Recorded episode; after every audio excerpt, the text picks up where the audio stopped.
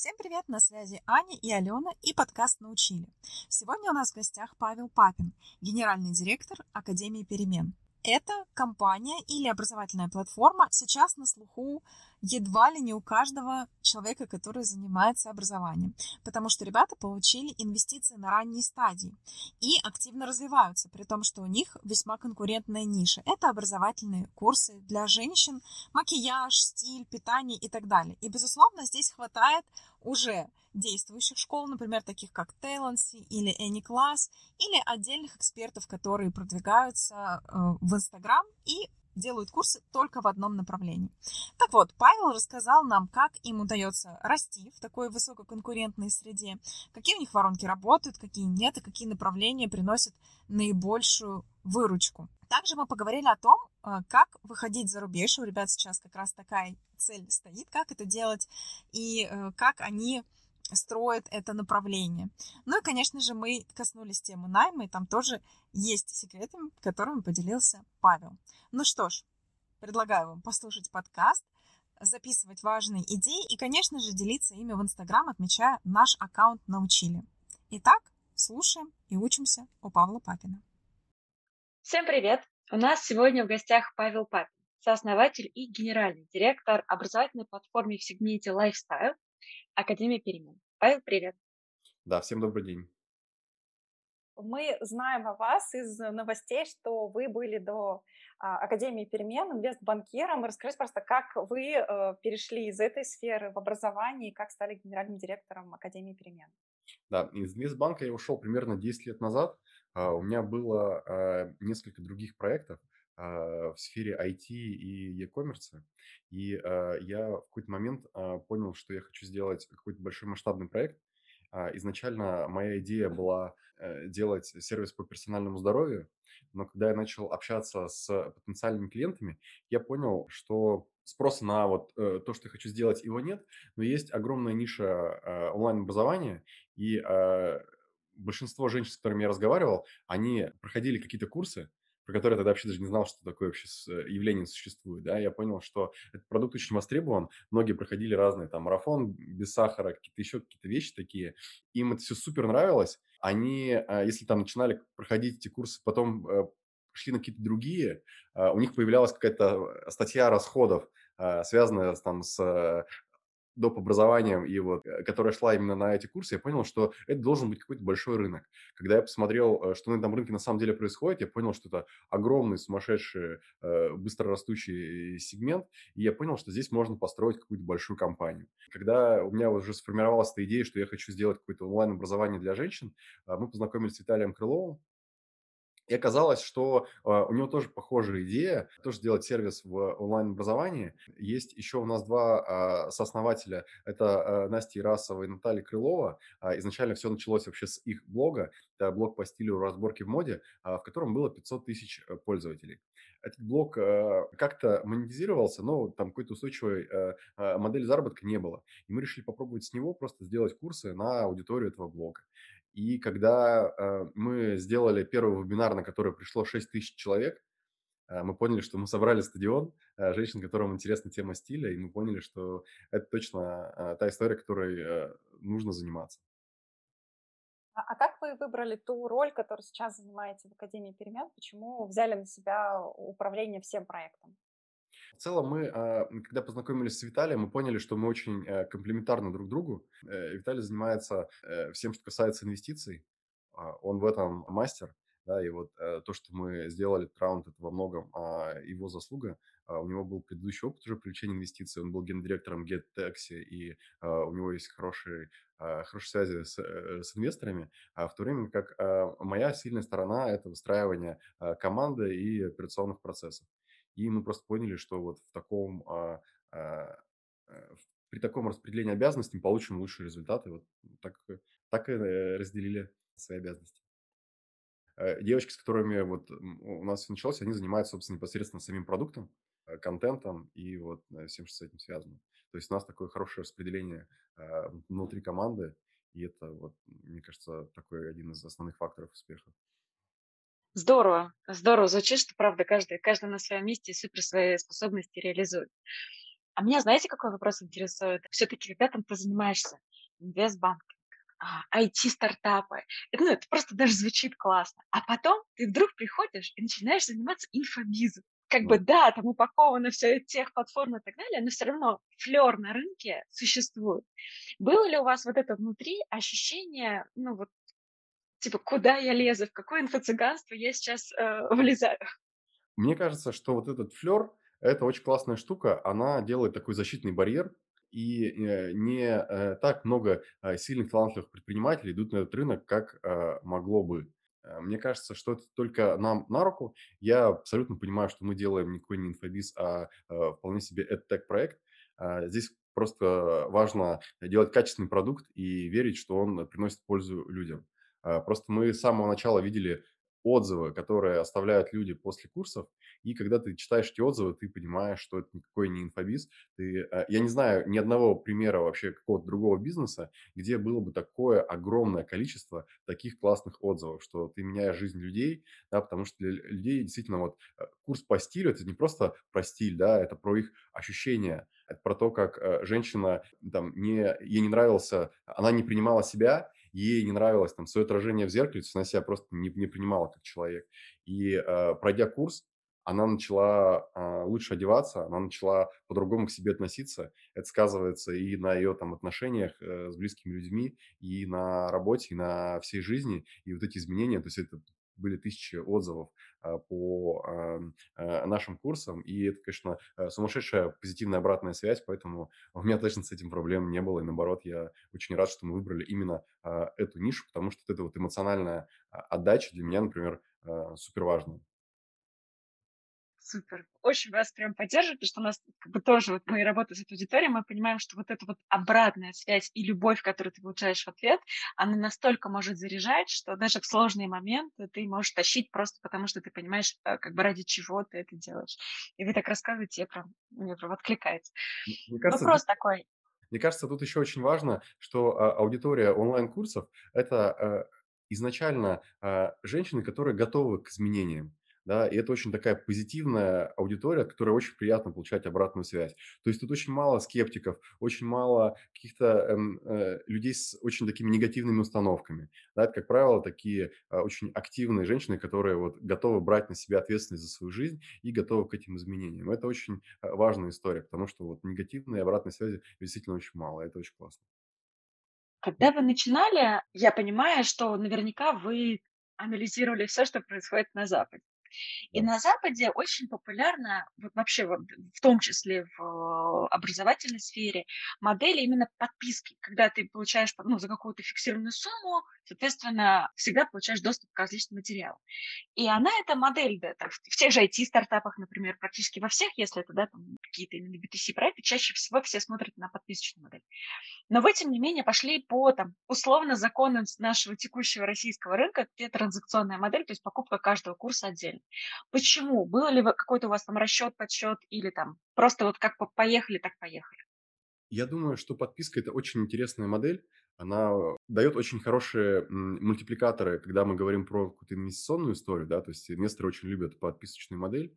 И в целом я думаю, что. Э, э, подписочная модель – это наше будущее. Но когда мы говорим о начале и о масштабировании, когда ты начинаешь, у тебя, как правило, небольшое количество контента, и очень сложно сделать э, эм, из него подписочную какую-то модель. Э, это раз. Э, второе, здесь очень важный момент чека, да, и насколько быстро ты окупаешься. Как правило, подписочная модель – это история в очень долгую окупаемость, когда вот ты получаешь окупаемость своего трафика там, через год, например. И эта история очень медленно масштабируется. То есть это инвестиционная история, да, но э, если сравнивать ее вот с транзакционной моделью, как вы назвали, то э, она масштабируется хуже.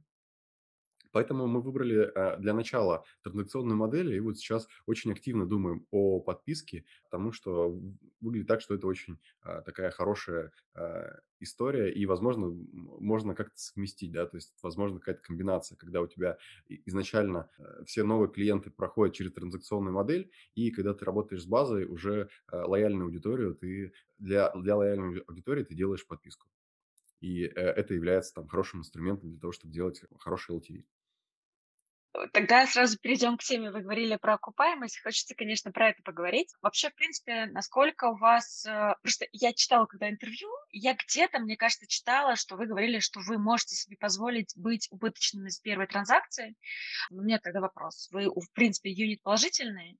Да, конечно. То есть, а, а, а, как, как работает модель, да? На первом продукте в первый месяц у нас роме около 100%. То есть мы, э, вкладывая рубль, получаем э, рубль э, возврат инвестиций.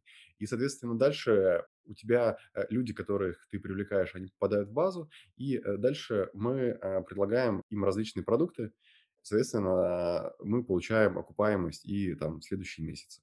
Здесь, получается, у нас там в годовая окупаемость роме, там, в зависимости от разных курсов, она около 200-500%. То есть мы, вкладывая рубль, получаем э, там от 2 до 5 рублей в течение года. А какой у вас средний чек? Чтобы просто а, понимать. Средний чек изначально, когда мы запускались, мы э, работали только с маленькими чеками, то есть средний чек был около 5000 рублей. Сейчас мы тестируем также большие продукты, там, вплоть до э, годовых программ, э, в котором средний чек около 35 тысяч. То есть мы сейчас тестируем а, разные истории с разными чеками, а, потому что выглядит так, что большие чеки – это интересная модель, и хочется в эту сторону двигаться. Согласна. Всегда приятно продавать дороже, чем дешевле. Да, вот здесь возникает вопрос. Я услышала, да, что получается у вас изначально окупаемость один к одному, а потом она дорастает до 2-5. И я так понимаю, что где-то это решается за счет именно роста чека, а где-то именно за, частот, за счет частоты покупки. Но в целом я опять-таки сужу по рынку в целом, да, но поэтому мне интересен, как э, опыт рынка превращается в ваш личный опыт. Все сейчас как бы говорят про LTV, но по сути таких устойчивых проектов, у которых был бы хороший заработок на LTV, ну, по крайней мере, в публичном пространстве никто не признается в этом. Как вообще вы себя в этом ключе чувствуете? Есть ли у вас стабильная какая-то история? Ну, вот как раз, да, возвращаясь к теме подписной модели, у тебя все более или менее стабильно. Ты как бы, если человек подсадил, у тебя какое-то есть среднее количество месяцев, которые ты продаешь. В курсовой истории ты не можешь эти вещи прогнозировать. Получилось ли у вас это? И, соответственно, если да, расскажите, если нет, то, может быть, какой-то есть опыт негативный. А, да, здесь а, зависит от а, того направления, которое выбирает школа. Да, у нас вот а, в целом мы не ограничены какой-то одной темой. У нас аудитория это женщины 35-40 плюс, да, то есть у нас такая достаточно а, возрастная, можно сказать, аудитория. И а, мы понимаем, что у этой аудитории есть много разных запросов. Да, то есть все, что касается там, красоты, здоровья, психологии, еще разных вещей. И наша модель простая. Мы делаем, а, создаем новые курсы и предлагаем нашей аудитории курсы по разным темам. И мы понимаем, что, как правило, одна и та же женщина, ей интересно э, разные направления. И пройдя у нас какой-то один курс, люди просто приходят на другие курсы по другим направлениям. Потому что если какое э, появляется какое-то доверие бренду, они понимают, что э, контент качественный. В целом э, мы э, понимаем, как работает с LTV. Здесь нет какого-то э, rocket science, да, в принципе, понятная история, что ты просто работаешь с базой, предлагаешь ей разные продукты. Я понимаю, что как бы, да, работа с базой здесь все понятно, но в виду, что, вы, наверное, мой вопрос скорее получилось ли у вас это какую-то историю сделать вот, ну, стабильней. Ну, что а, вот вы точно знаете, что вот э, это условно, люди заходят на этот курс, и условно 70% тех, кто покупает этот курс, у меня точно купят вот это. И из этого я могу делать свою юнит-экономику. Здесь прогнозирование вот именно такое, что э, конкретный путь клиента, да, э, это пока еще не решенная для нас задача. То есть в целом, э, как происходит? Мы просто делаем какую-то простую сегментацию базы и предлагаем разные варианты. И э, здесь очень много разных экспериментов. Прогнозировать сложно, но в целом юнит-экономика выглядит достаточно стабильно. То есть есть э, именно вопросы в привлечении трафика, да, это сейчас вот для нас самая сложная тема. Привлечение трафика, именно окупаемости на первом шаге. А работа с базой, да, и вот э, выстраивание LTV в целом выглядит как достаточно понятная задача. Окей, хорошо. Тогда давайте поговорим про трафик потому что как бы у всех сейчас проблема. Стоимость э, лида растет, стоимость клиента растет, конверсия снижается, особенно за счет количества игроков. Смотрела, когда вашу коммуникацию, во-первых, у меня сложилось впечатление, что вы преимущественно привлекаете на воронки формата вебинаров, интенсивов, но я не поняла, используете ли вы Инстаграм экспертов, потому что то, что удалось посмотреть ощущение, что нет, не используете. Можете это рассказать про то, какие у вас воронки, и, может быть, да, пообщаемся, какие вообще проблемы сейчас с трафиком есть лично у вас, и как они сочетаются с рынком. В целом воронки у нас э, вебинарные, да, то есть у нас основные воронки, на которых мы привлекаем трафик, это вебинарные. Инстаграм экспертов э, изначально мы не использовали, да, то есть в воронках не было там каких-то вот отдельных прогревов. Сейчас мы э, начинаем там первый тест, когда мы действительно подключаем Инстаграмы э, по некоторым воронкам и смотрим, а, как это влияет в целом на все показатели по, собственно, этой воронке, которую мы подключаем Инстаграм. Вообще здесь есть несколько моментов, да, которые, вот, каким образом можно бороться с повышением чека. Первое – это использование разных каналов.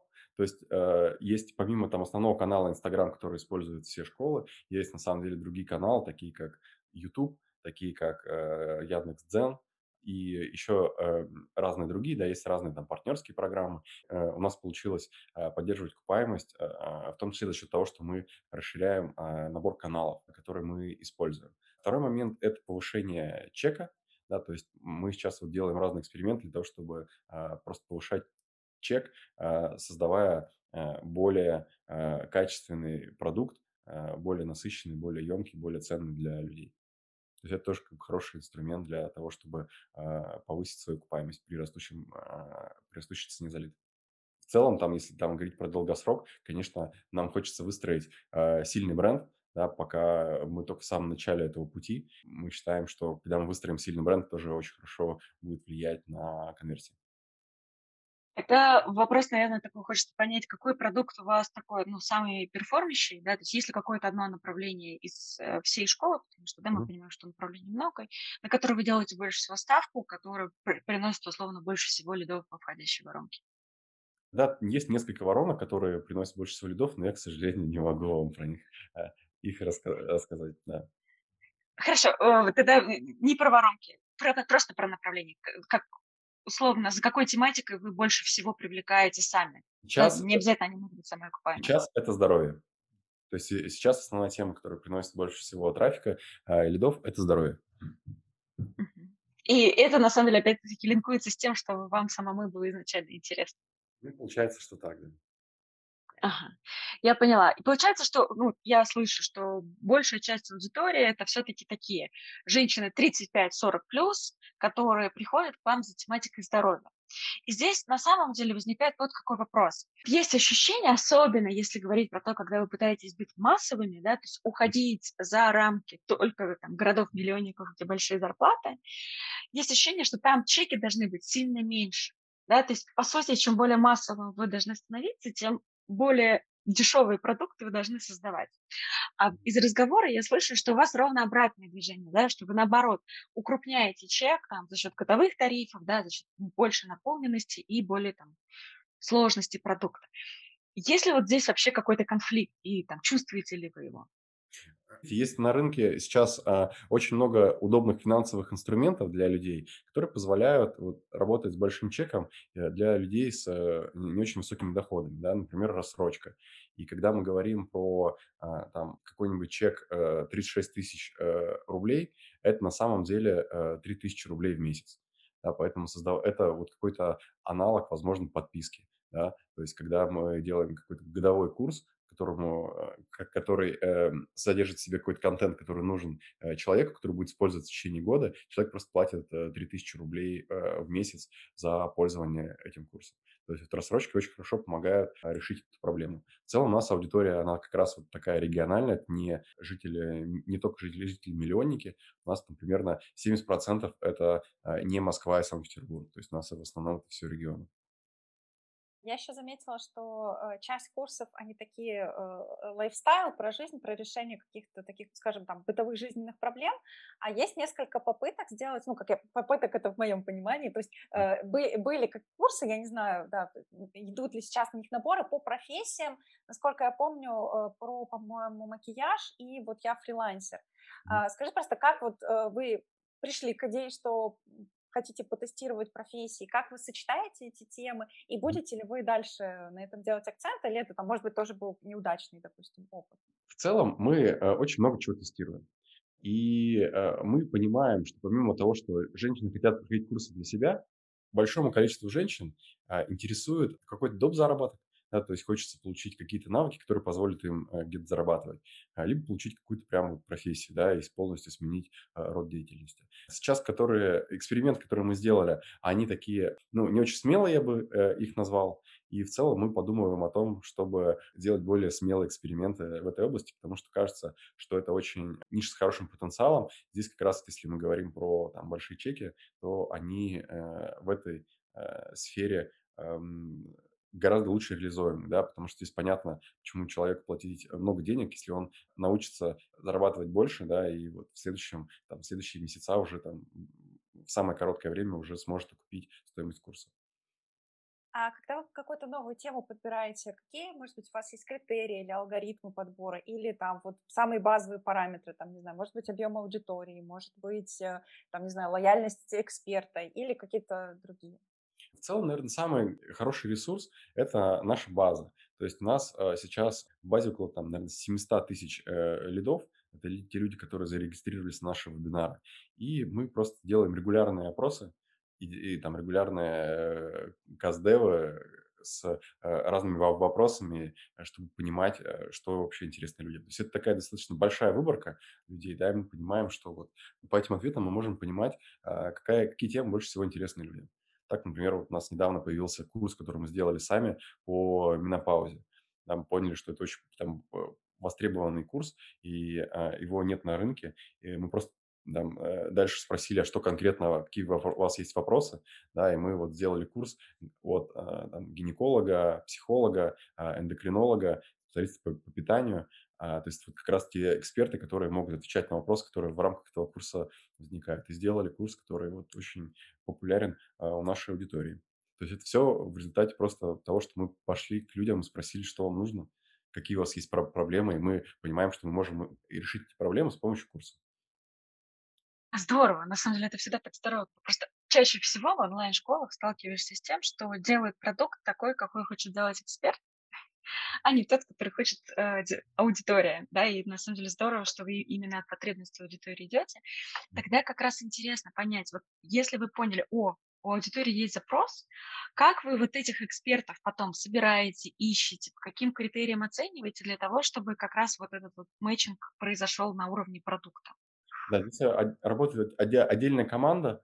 А, есть команда скаутов, которые смотрят экспертов, у которых уже есть э, курсы. Да, у нас приоритет а, отдается тем экспертам, у которых есть какой-то курс, но они не знают, как его масштабировать. Да, у них там, допустим, нет мало своей аудитории, да, какой-то там небольшой свой Инстаграм, через который идут там какие-то небольшие продажи. И мы, соответственно, можем им а, привлечь какой-то дополнительный трафик и дать им дополнительный какой-то источник дохода. Соответственно, сначала есть скауты, которые смотрят наличие этих курсов.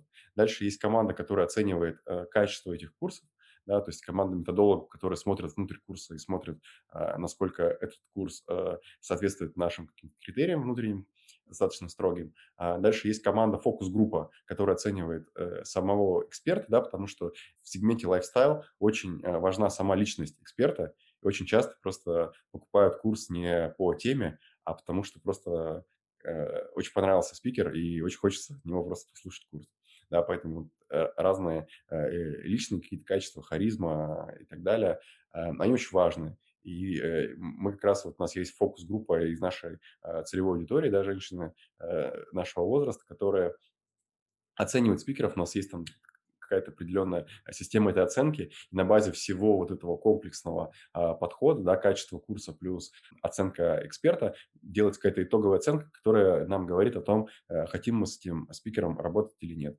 И, соответственно, если мы принимаем положительное решение, то дальше мы а, запускаем уже процесс по созданию контента, вебинаров с этим спикером. Ну и самый, да, такой важный, трепетный вопрос. А какой модель вы выбрали с экспертами? Там платить фикс а, или там процент, например, с продаж их курса? Или, может быть, какая-то другая модель используется? А сейчас у нас модель э, RevShare, то есть мы платим какой-то процент с э, выручки от их курсов. У меня всегда вот в такой модели э, волнует вопрос. То есть если платить фикс, то, скорее всего, эксперт там убежит. Если платить процент, то, казалось бы, это хорошая система, чтобы его привязать. Э, ну, я знаю школы, где как раз платят проценты, эксперт уже там чуть ли не 10 лет со школой, потому что он такой, ну а что, мой курс крутится, да, и, а я там получаю каждый месяц там в районе миллиона, прекрасно живу, и все чувство. А вы эту систему хотите сохранить надолго или это вот какая-то, может быть, сейчас, допустим, большой процент для тех, кто приходит в первое время, чтобы, а, ну, привлечь, пока нет бренда, а потом система поменяется? Или вы на такой системе останетесь э, надолго? Я думаю, что в стартапе сложно сказать, что что-то не поменяется. Я думаю, что стартап – такая конструкция, в которой все постоянно меняется. Сейчас та система, которую мы выбрали, да, вот, она нас устраивает. Я думаю, что в дальнейшем, конечно, мы будем смотреть на разные другие схемы. Да, если мы там говорим про профессии, как правило, там э, другая схема оплаты, да, там обычно дел, не делается RefShare, а просто один курс составляется э, там каким-то определенным количеством разных экспертов, которые получают просто фикс за то, что они записали курс.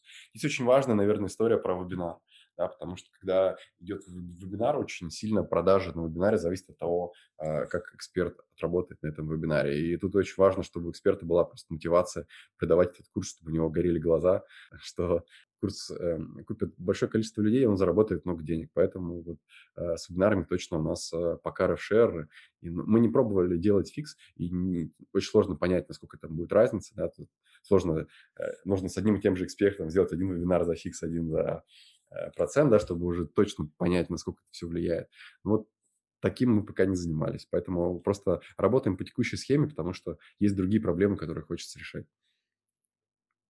А еще тоже я э, от своей коллеги, подруги слышала, они, у, них была школа по психологии имени одного эксперта. Эта эксперт устала, и она решила как раз свою наработанную базу, у них в том числе был клуб, а, ну, монетизировать за счет других экспертов.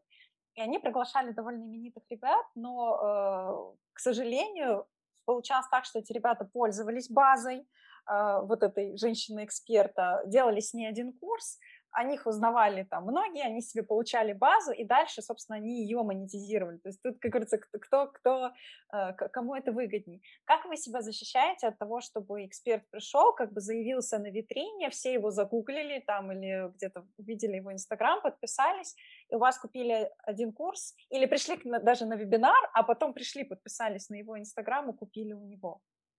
Мы э, в целом э, строим бренд платформы, да, бренд школы.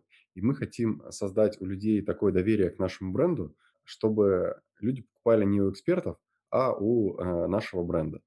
Соответственно, вот на это направлены наши основные усилия мы понимаем, что часть людей, конечно, там где-то загуглит, что-то там посмотрит, но в целом а, тут самый главный, наверное, вопрос технический, да, в том, что контакты людей, они с базы никуда не уходят. Если мы делаем, а, там вот приходит эксперт, он, а, мы работаем а, полностью с трафиком, с людьми, с рассылками и со, и со всем, да, и база, в принципе, остается у нас.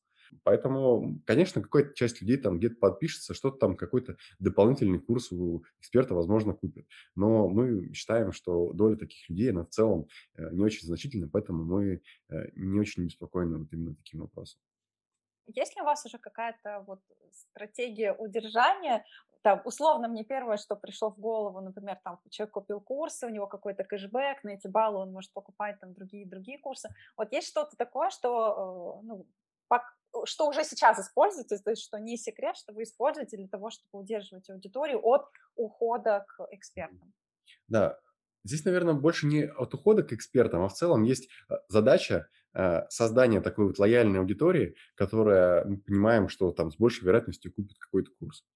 Не могу сказать, что у нас какая-то здесь супер какая-то э, сложная, интересная система, которая дает какие-то сумасшедшие результаты. В целом, наверное, сейчас вся работа ведется через отдел продаж, у нас достаточно большой отдел продаж, соответственно, мы, когда, например, мы делаем автоворонки, мы звоним всем людям, которые сидели больше часа на вебинаре. То есть независимо от того, оставил человек заказ или нет, ему уже звонит менеджер отдела продаж и просто узнает, как у него дела, как ему понравился вебинар. То есть становится некая такая вот связь между менеджером отдела продаж, э, соответственно, нашей компанией и э, потенциальным клиентом. Дальше мы приглашаем этого человека на разные вебинары, и, как правило, там когда-то э, это произведет какая-то продажа. И дальше мы видим, э, что вот когда мы запускаем новые курсы, они э, чаще, ну там, те, кто уже когда-то покупал, они становятся более лояльными и с большей вероятностью у нас что-то покупают. Естественно, когда вот опять же это все происходит через отдел продаж, мы предлагаем разные там индивидуальные условия, индивидуальные какие-то скидки. Ну, то есть я бы сказал, что вот эта вот работа с уже э, действующими клиентами, она у нас ведется через отдел продаж. Я еще, да, хотела задать вопрос вот про отдел продаж, тут же он родился. А, насколько э, я так по, по рынку знаю, всегда, всегда знала, что когда чек низкий, не всегда выгодно как раз вот иметь отдел продаж и прозванивать. А, ну от кого я знаю? От Алены. от кого я это знаю? А, вот. А, насколько у вас там окупается отдел продаж и насколько выгодно его использовать? Ну, опять же, может быть, вы пока тестируете, вот интересно. Судя по нашим цифрам, даже на маленьких чеках отдел продаж э, все равно э, прибылен и выгоден. Конечно же, э, все э, сотрудники отдела продаж э, хотят большие чеки. Да, ну, понятно, что сил менеджера отдела продаж тратить примерно столько же на маленький чек и на большой, на большой просто больше денег и, соответственно, больше бонус менеджера. Поэтому отчасти вот это обусловлен, наш интерес к большим чекам, он вот, этой эффективностью и обусловлен. Да, я тут поддержу. У нас, когда э, мы, мы продавали профессии, когда у нас курсы за 14 тысяч есть профессии, за 35 менеджер такой, я вообще за 14, я продаю ниже 20 и не обращайтесь вообще. Да, типа, сам маркетинг пусть сам продает, мы даже и трубку не поднимем. Да, это правда. Тогда мне как раз тоже интересно именно ваш опыт, знаете, в каком ключе, потому что все школы с маленькими чеками, ну, такие как мы, mm-hmm. по большей части они либо сидят на тихих продажах, когда вообще, да, то есть нет отдела продаж, а, либо он идет как-то по запросу включается, либо же активные продажи по переписке, да, потому что по переписке, очевидно, ты можешь обрабатывать гораздо больше лидов. А вы при этом используете такую традиционную модель, у которой еще и последние годы сильно растет процент недозвонов. Mm-hmm. Почему выбрана именно вот голосовая коммуникация? Когда я говорю отдел продаж, что это не только голосовая коммуникация, да, то есть там, конечно же, есть продажи и через мессенджеры переписки, и даже на вебинарах. То есть у нас менеджеры отдела продаж тоже сидят на вебинарах. Если там есть какой-то вопрос, мы видим там, какой-то вопрос по оплате курса, ну, то есть мы понимаем, что клиент уже теплый, к нему сразу подключается менеджер отдела продаж и уже в чате э, пытается сделать какой-то в индивидуальном чате уже как пытается э, сделать сделку. То есть мы используем э, все эти вещи не только звонки, но в целом мы видим, что звонки, конечно, это, наверное, самое эффективное пока все-таки. Может быть, мы э, еще не так хорошо умеем работать в переписке, потому что я тоже от многих слышу, что переписка – это классная штука, да, ну, все мы знаем, что мы давно уже все в мессенджерах и привыкли все вопросы там решать. Наверное, туда как-то все это будет уходить. Действительно, переписка – это то, над чем стоит работать и учиться там продавать. Я думаю, что это будущее, в принципе, всех отделов продаж.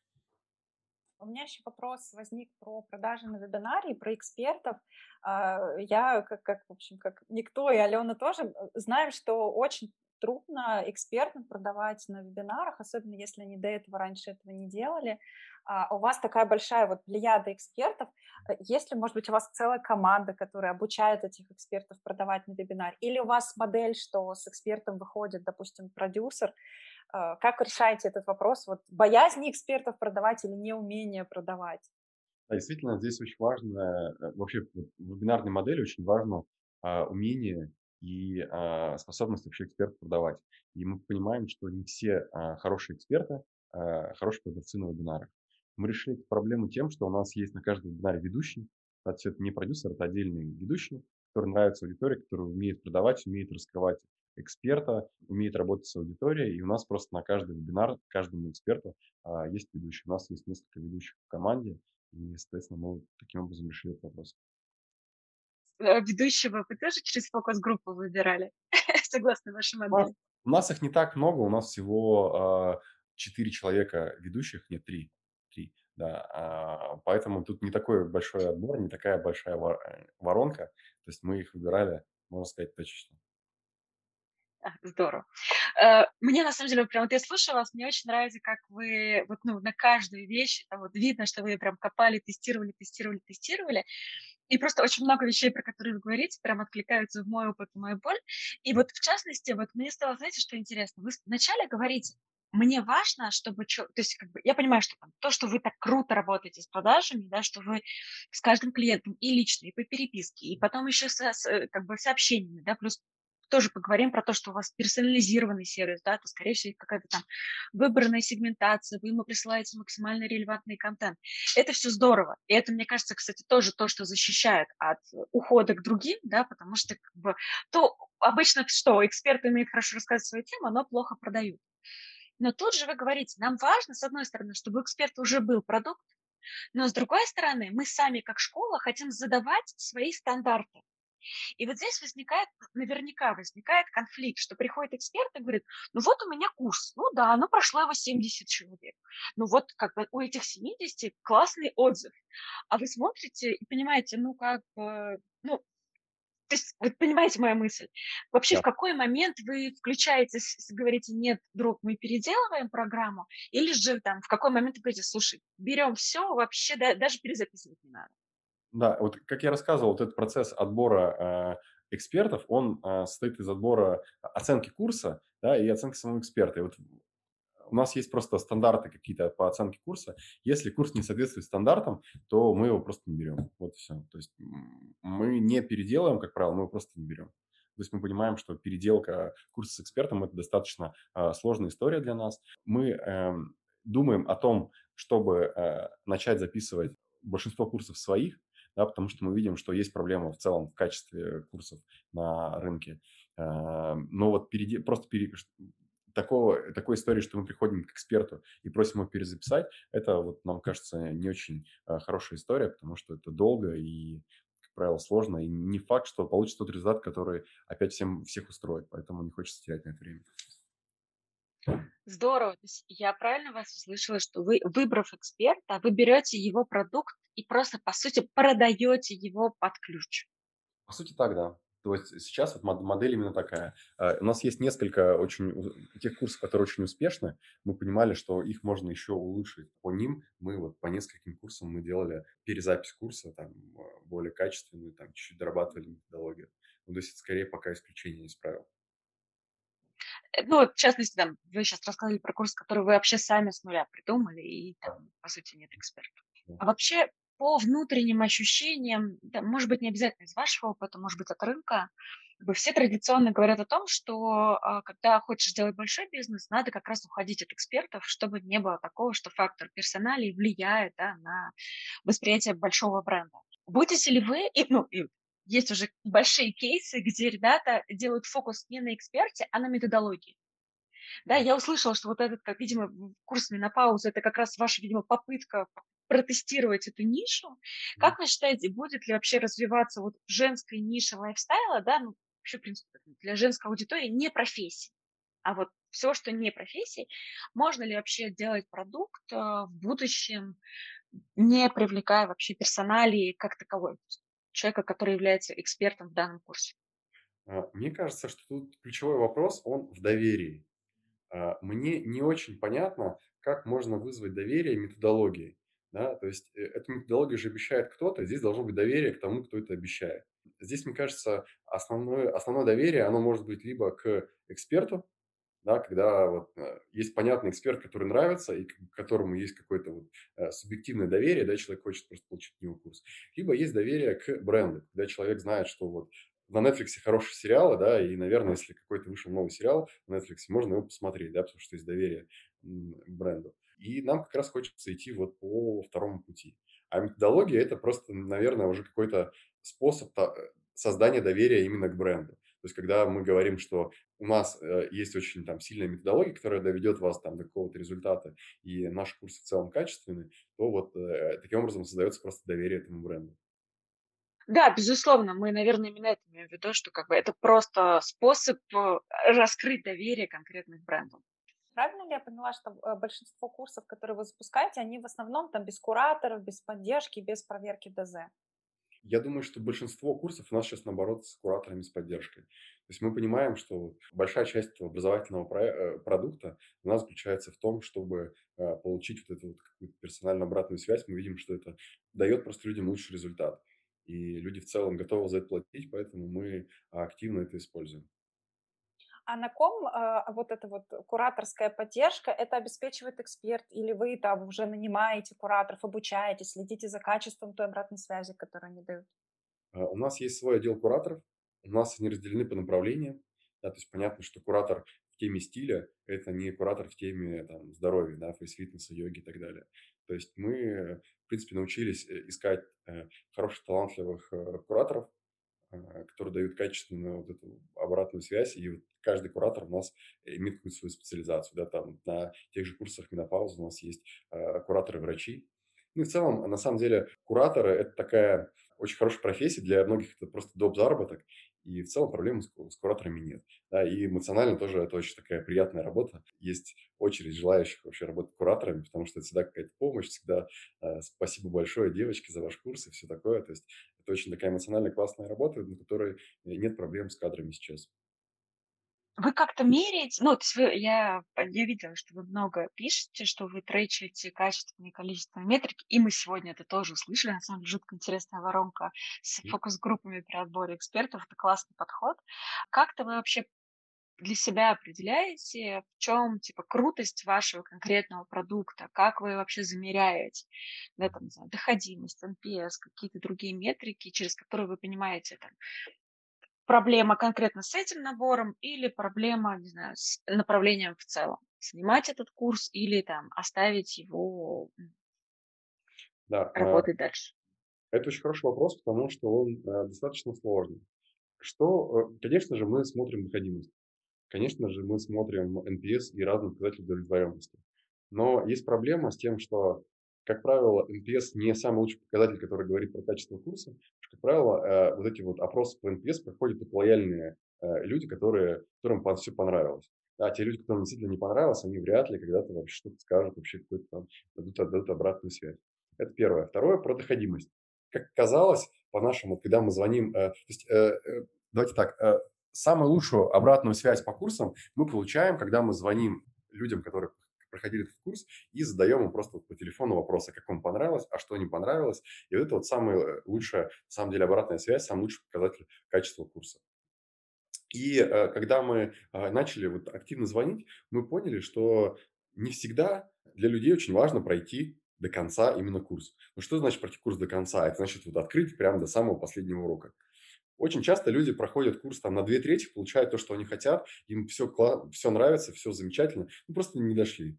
Да? То есть нет такого, что вот обязательно нужно, как вот в школе, да, там, дочитать там, книгу до конца. Посмотрели, ну, классно, отлично. Э, ну, как, как сериалами, да, знаете, не все проходят сериал там до, э, до последней серии. Ну, вот есть там четыре сезона, ты посмотрел три сезона, в целом классный результат, э, классный сериал, всем его рекомендуешь, не обязательно дойти, пройти этот сериал до конца, да. Если мы бы мерили качество сериала, там, те, кто дошел до последней серии, ну, наверное, может быть, не самый лучший показатель полностью с вами согласна. Причем недавно даже обсуждали эту историю, что иногда бывает, что человек покупает курс и там, не знаю, просто фактом покупки этого курса ставит себе мысленную галочку, что я молодец. И как бы, и кто мы такие, чтобы его потом ходить и, и значит, э, как бы пушить его чувство вины, что он теперь его не начал проходить. Да он просто счастлив от того, что он, типа, я молодец, я там, не знаю, записался, да, как бы, оставь его в покое.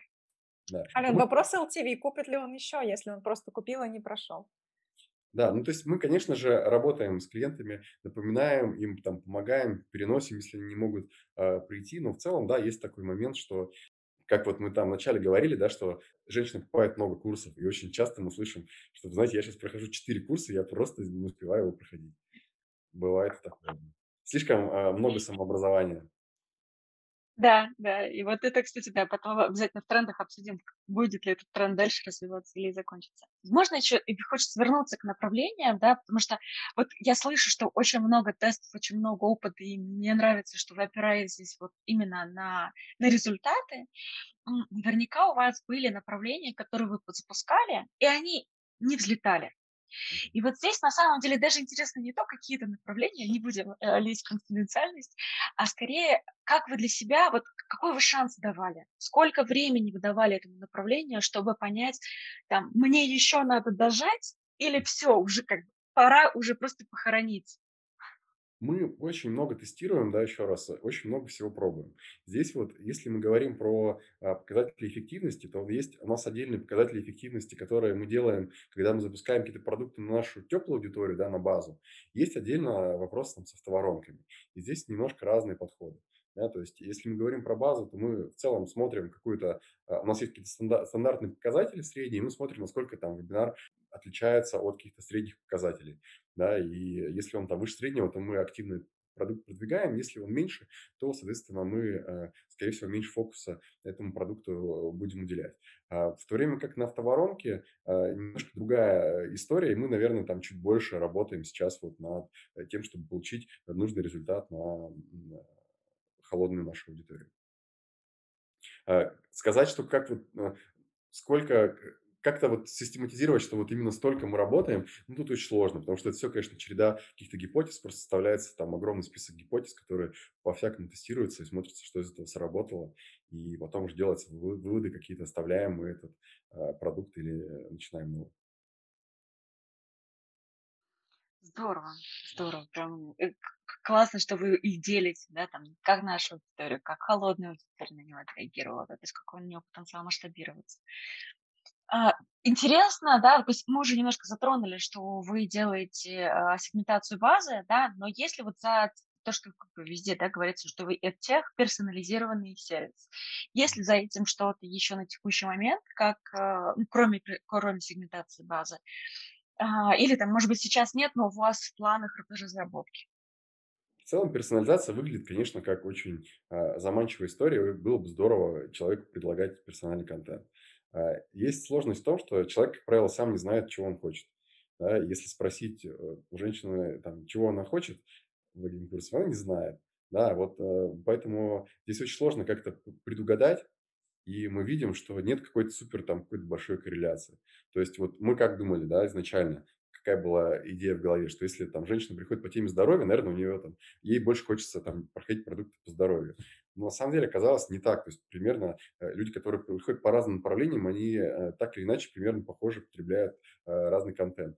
просто вот вопрос, наверное, какой-то важности темы, интересности спикера, вот какой-то такой момент. Но в целом это происходит очень так, как-то спонтанно, эмоционально. Если вот мы приглашаем на какой-то вебинар, и именно в этот момент э, тема кажется интересной, есть время на нее, да, то человек просто идет. Если нет, то нет. Поэтому как находить, как вот сделать здесь какую-то прям суперсильную индивидуализацию, пока на самом деле непонятно. Но, конечно, очень хочется к этому прийти. А пробовали ли вы какие-то там квизовые техники, может быть, там тест как входной инструмент, после которого предлагать там какие-то вот уже сами продукты или там, может быть, стрипвайры какие-то вот. Такой авто, авто совсем историю пробовали? Было ли это эффективно? Скорее, э, нормально не пробовали. То есть в целом это звучит как очень хорошая история для того, чтобы попробовать. Я думаю, что вот э, в целом, если говорить про персонализацию, наверное, я бы тоже вот э, решал ее через э, квизы, опросы и что-то такое. Мы пробовали. У нас, понятно, не такая широкая тематика, но у нас это не показалось эффективным. То есть мы убрали это из воронок, поняли, что, ну, как бы, звучит прикольно, но на деле это тебе скорее мешает, чем помогает. Угу. Это наше Здесь на самом деле интересно, а, в том числе, вот вы когда смотрите на рынок, особенно вот интересно как раз включать там тоже, о чем хочется поговорить, это про потом про привлечение инвестиций. Очевидно, что вы там себя воспринимаете все-таки как не еще одна онлайн-школа, а именно как большой, большую платформу, да, в которой вы строите. Кого в этот момент вы воспринимаете вообще как свой конкурент? Вы быстро растущая школа. Вы растете быстрее, чем ваши, ну, как бы, казалось бы, прямые конкуренты типа не класса, да, если смотреть на ваши категории.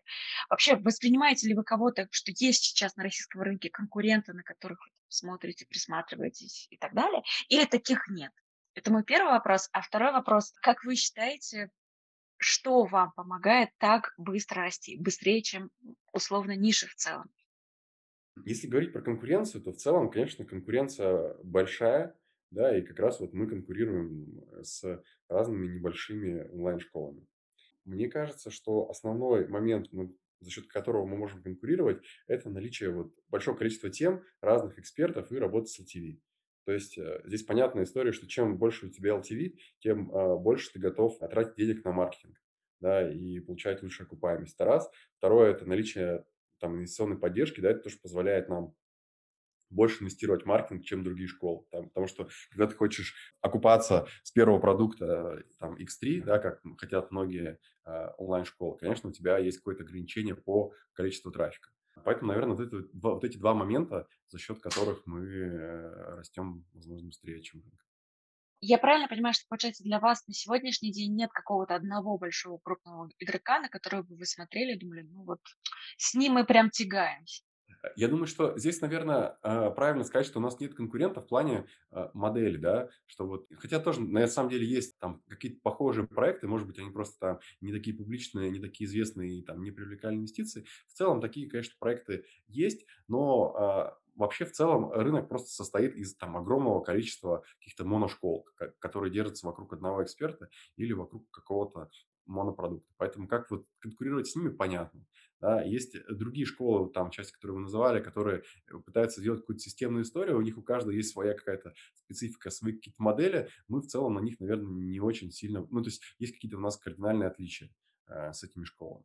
Но в целом выглядит так, что конкуренция еще не настолько э, сумасшедшая, что там, на этом рынке нельзя ничего сделать. В целом мы понимаем, что рынок должен дальше перейти в стадию какой-то агрегации.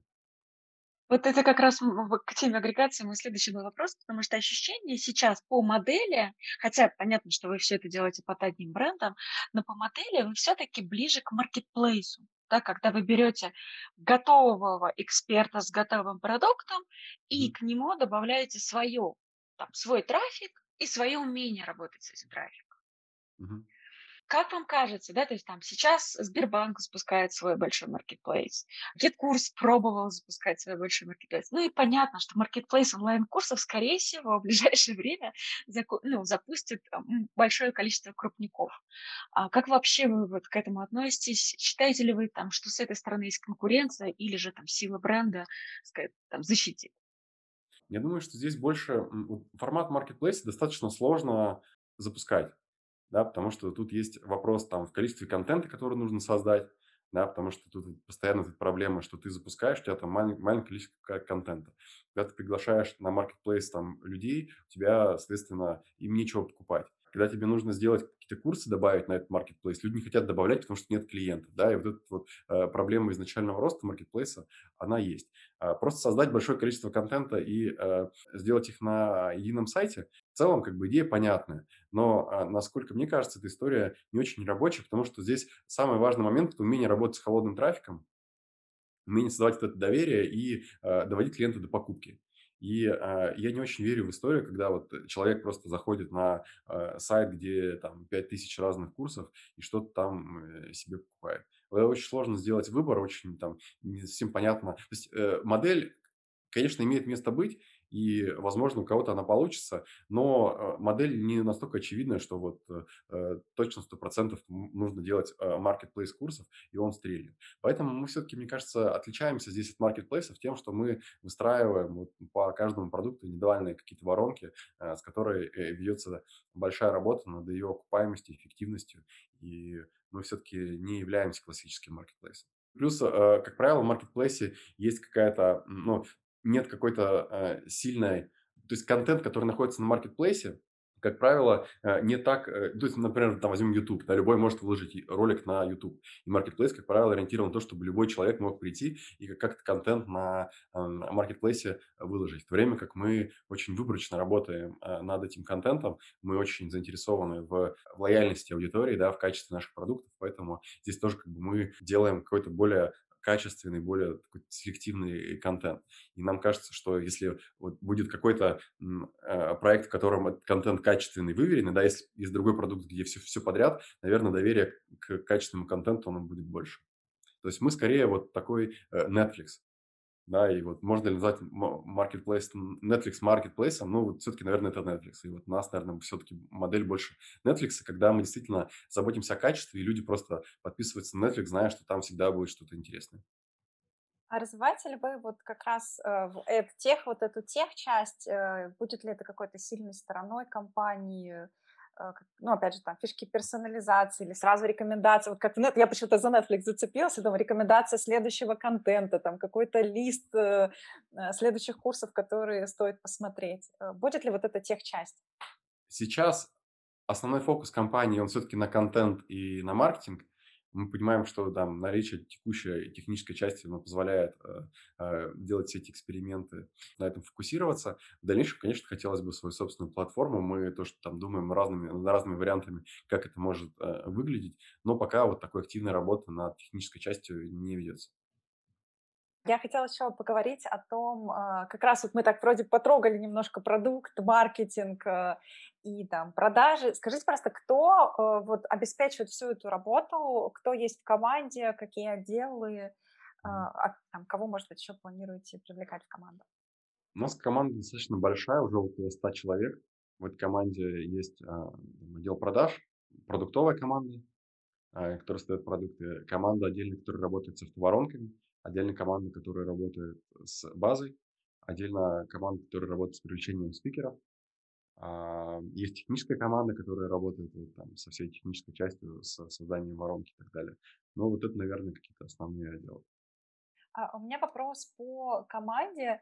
А, всегда, когда в проекте есть э, несколько экспертов, э, каждый со своей крутой, сильной темой, а, есть э, соперничество. Ну, например, там, я вот знаю по нетологии, да, есть, например, там разные бизнес-юниты, юнит там аналитики, юнит маркетинга, и на всех них отдел, один отдел маркетинга. И они как бы все, получается, соперничают за ресурсы э, команд, продаж, маркетинга, там, технического отдела.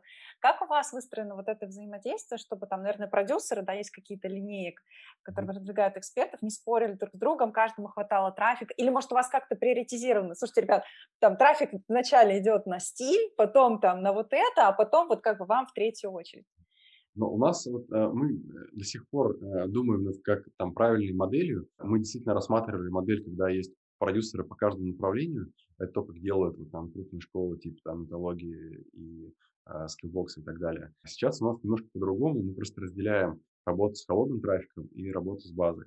И люди, которые отвечают за вот, работу с холодным трафиком и за базу, они как раз расставляют эти приоритеты, понимая, какой продукт лучше, какого продукта больше потенциала, и вот э решается вопрос перераспределения ресурсов именно на этом уровне. А у вас удаленная команда?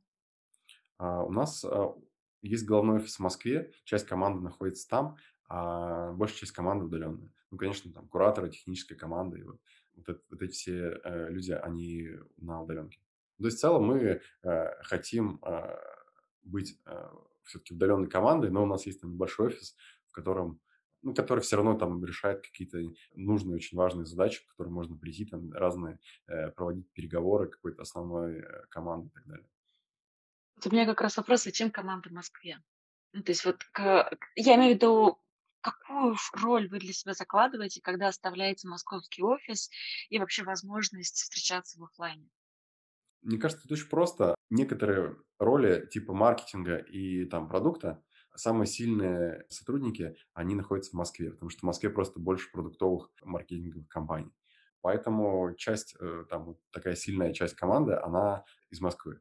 И наличие офиса, она позволяет просто собираться в одной аудитории, посмотреть друг другу в глаза и как-то э, быстрее решать вопросы и приятнее. Но в целом можно, можно без этого. То есть мы понимаем, что это не там, обязательная часть. У нас нет обязательного посещения офиса. То есть нет там сотрудников, которые обязаны ходить каждый день в офис. Это э, решается самим сотрудником. Вот он хочет сегодня идет в офис, а хочет работает из дома. Да, и вот э, баланс, как мы видим, он самый лучший. То есть вот как мы, то, что мы слышим сотрудников, это идеальная история, когда ты а, там два раза в неделю ходишь в офис, а остальное время работаешь из дома. Ну, например. А мне кажется, да, тема для того, чтобы собрать в офисе, чтобы посмотреть им в глаза на тему их эффективности работы, она тоже всегда хорошая, сильная мотивация. Но все-таки мне кажется, что э, человек все-таки создан для живого общения, и как бы Zoom это, конечно, хорошо и быстро, и эффективно, и можно работать удаленно, но все-таки, когда есть вот это вот ощущение команды, это классно. И в офисе можно заряжать э, сотрудников. Я люблю больше офис, я хожу сам каждый день в офис. Мне, мне эта история абсолютно понятна. У меня про офис всегда такое сложные, сложные, сложные отношения к этой теме. А, меня просто всегда, когда зовут в компанию работать, сейчас вот нахожусь как раз в процессе собеседования, вот когда мне говорят, а, я, я живу не в Москве, мне говорят, Ань, ну команда в Москве, ну ничего, ты поуправляешь удаленно. Я говорю, ребят, нет, так не работает. Либо все удаленно, либо все в офисе. Нет ли у вас такой истории, что, может быть, какая-то часть команды, которая удаленно, они ну, чувствуют себя какими-то, вот как будто без них что-то обсудили, или вот те такие сплоченные, а мы там, не знаю, где-нибудь в Иркутске пропускаем вообще всю движуху, корпоративы, может быть, какие-то встречи, если? Примерно как курилку знаете, как типа есть люди, которые в курилке, они лучше общаются, чем те, которые не курят. Мне кажется, вот офлайн офис создается это, это ощущение курилки. А, ну, действительно, я думаю, что э, такая, такая сложность есть, но мы пытаемся как-то это решить. Мы делаем разные активности э, для тех, кто живет онлайн. Разные там есть корпоративные онлайн-игры и всякая такая история. Да, то есть мы в целом э, про это думаем, что-то по этому поводу делаем. Ну, конечно, еще раз повторюсь, что если человек работает из офиса, ну, конечно, это просто интереснее, приятнее. Наверное, все-таки эффективнее. Есть у вас какие-то принципы, по которым вы подбираете людей, может быть, как, как, какие-то даже лайфхаки и советы тем, кто нас слушает, особенно молодые ребята, у кого небольшие школы, есть ли вот какие-то правила, советы, может быть, э, тоже какие-то, может быть, фейлы или факапы, чем вы можете поделиться? У нас есть определенная методология того, как мы э, нанимаем людей, хотя я думаю, что, наверное, она под, подойдет э, э, для всех компаний. Э, в целом процесс выглядит так. У нас э, есть там какое-то, ну, понятное как правило, большинство компаний подбирают сотрудников по каким-то критериям соответствия, да, вот там нужен на позицию маркетолог примерно человек с таким-то бэкграундом, да, и вот э, люди с таким э, профилем э, ищутся. Так, как правило, дальше есть какое-то просто личное собеседование на тему там просто нравится, не нравится. А, у нас вот помимо того, что там есть первый этап какое-то понимание, что там совпадает бэкграунд, э, скиллы и так далее, э, следующий вопрос – это ценности. Соответствует ли человек э, нашим ценностям? Есть там определенный э, отбор по э, ценностям, сколько человек нам подходит. Третье – это есть очень классная книга, которая называется «Ху». Я не знаю, если она там на русском языке, но, в общем, это очень классная книга потому как правильно нанимать людей в команду. И вот основная мысль этой книги, что есть сотрудники, которые, которых всего там 5%, которые называются в книге top performer ы. Да, то есть те люди, которые работают лучше всех. И задача компании нанимать именно таких людей себе в компанию и не брать остальные 95%. И у нас есть там вот э, определенный процесс отбора, как мы определяем, человек top performer и нет а для того, чтобы... Если человек не top performer, мы его не берем. А можете поделиться, ну, может, хотя бы одним там вопросиком, как пример, э, как понять, top performer человек или нет? Там э, цикл э, вопросов. В целом вы проходитесь по э, резюме сотрудника и задаете вопросы, как человек попал на какое-то определенное место работы. Дальше спрашивается, кто у него был руководителем. И вот человек говорит, например, там, Иван Петрович и вы говорите, а вот когда мы позвоним Ивану Петровичу и попросим оценить ваш перформанс от 0 до 10, какую оценку вам поставит Иван Петрович? Как правило, человек э, сразу задумывается и вот дает какую-то оценку. И вот топ-перформеры – это те, кого руководители оценивают на очень высокий балл, 9-10. То есть, как правило, у них по там, всем их местам работы есть какие-то высокие оценки. И, как правило, вот человек, который работает хорошо на одном месте, он потом будет хорошо работать на другом месте. Э, также там очень важно, когда человек приходит, меняет места работы, да, то есть, как правило, топ-перформеры не имеют там э, резюме на HeadHunter и там не переходят на другое место работы, потому что им там на 10 тысяч больше заплатили. Как правило, их там переманивает какой-то предыдущий руководитель. Ну, в общем, есть там еще какие-то критерии, по которым э, топ-перформеры отличаются от нет топ-перформеров. Но в целом это вот э, оценка руководителя, наверное, самое главное. И при выходе на работу мы действительно звоним там последним трем руководителям как минимум и спрашиваем рекомендации, спрашиваем обратную связь и какие-то моменты выясняем. Как правило, вот ответ то ответ руководителей последних трех, как работал человек, он очень хорошо показывает э, то, как человек будет действительно работать на новом месте. Я бы, наверное, рекомендовал задавать эти, задавать вот эти вопросы, Э, как минимум. И когда человека берут на работу, просто звонить и спрашивать обратную связь.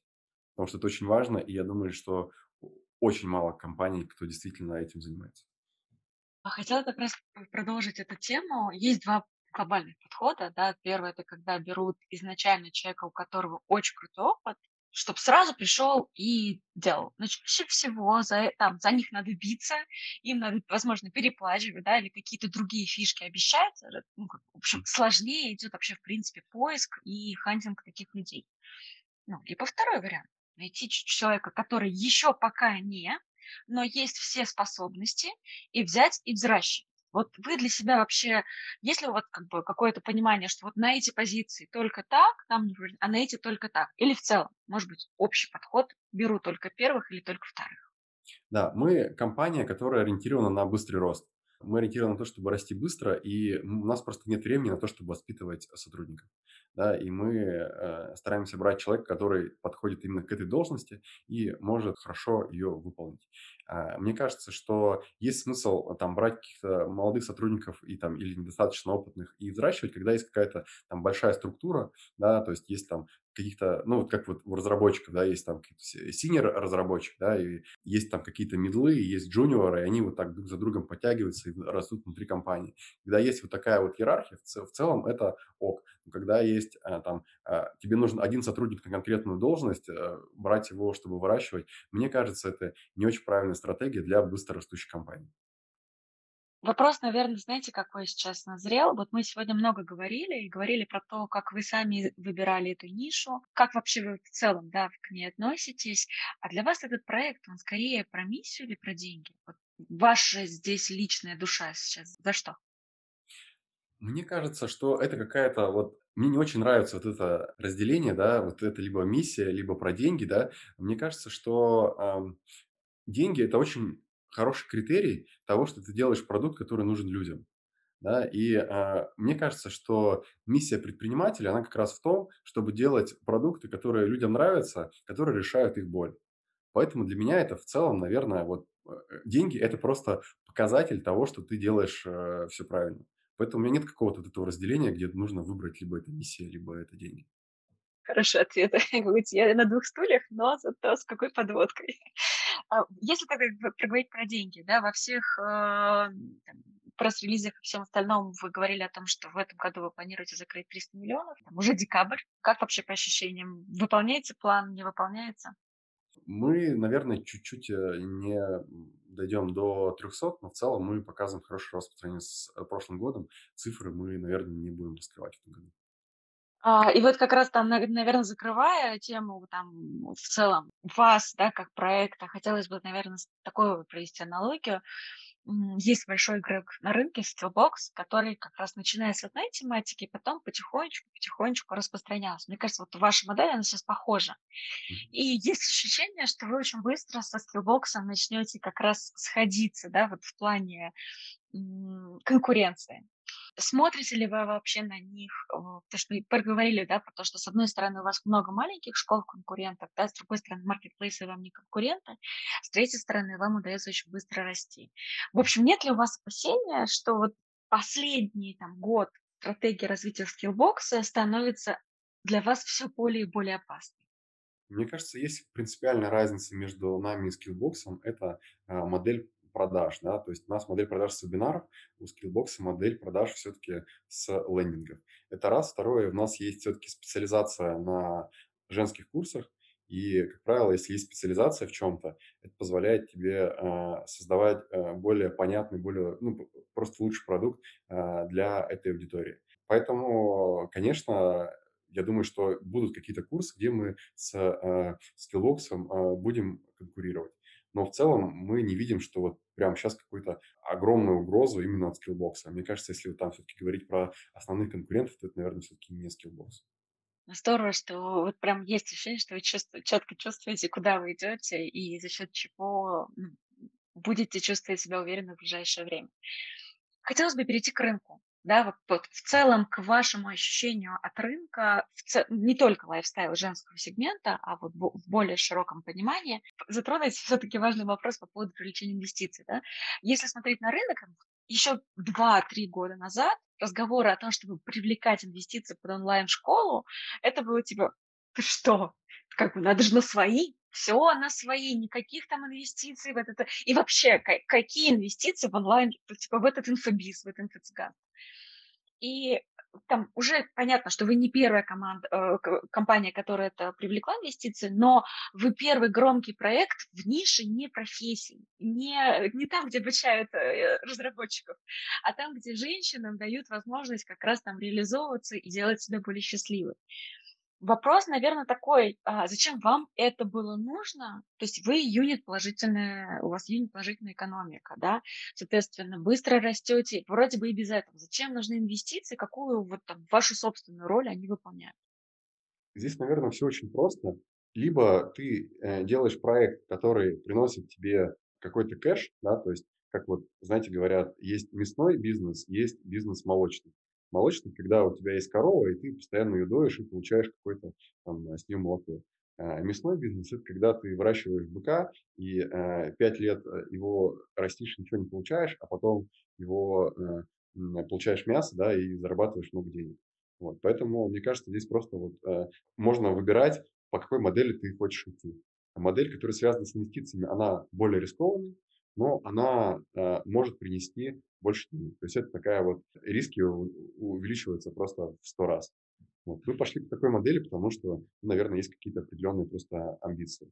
И э, мы выбрали модель не классическую там в профессии, потому что видно, что э, все, что касается профессии, это уже Красный океан, да, это э, большое количество школ с сильными командами, с инвестициями, и при этом э, рынок э, вот, там, профессионального образования, он примерно там, 30-40 э, миллиардов рублей в год.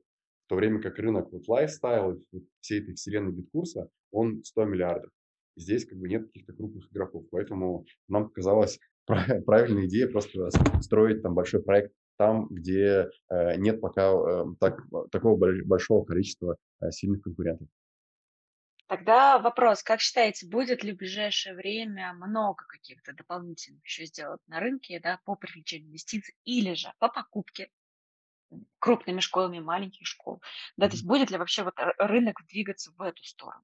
В целом э, э, кажется, что консолидация неизбежна, но пока каких-то супер, супер тенденций на этом рынке не видно.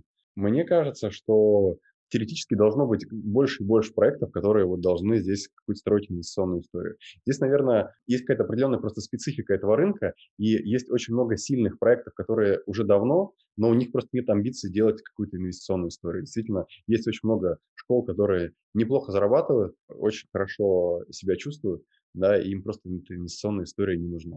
Поэтому вот не так много а, инвестиционных проектов, как могло бы быть. А мне кажется, здесь могло бы быть действительно много проектов. Одним из э, критериев, почему как раз говорят, что онлайн-школы а, не являются инвестиционными, говорят, что здесь типа ну, низкий порог входа. Любой желающий пошел, записал вебинарчик у себя в комнате, потом серию вебинарчиков упаковал в курс, и все, вот он, у него уже своя онлайн-школа. И здесь как раз, и тем более, что вы говорите, рынок большой, да, рынок лайфстайла будет очень большой. И здесь, на самом деле, мне хочется задать вам хитрый вопрос. Как вы думаете, почему в ближайшее время не получится у кого-то повторить ваш успех? Ну, то есть на чем он поперхнется, по вашему опыту? Мне кажется, здесь вопрос, вот там э, наш, если возвращаясь на шаг назад, а, инвестиции в онлайн-школу действительно а, сложно привлечь, потому что когда мы говорим про какие-то инвестиционные истории, это больше про э, потенциал роста проекта и потенциал выручки. Да? Э, инвесторам не интересны компании, которые там через несколько лет э, будут, сто... будут иметь там меньше миллиарда рублей выручки.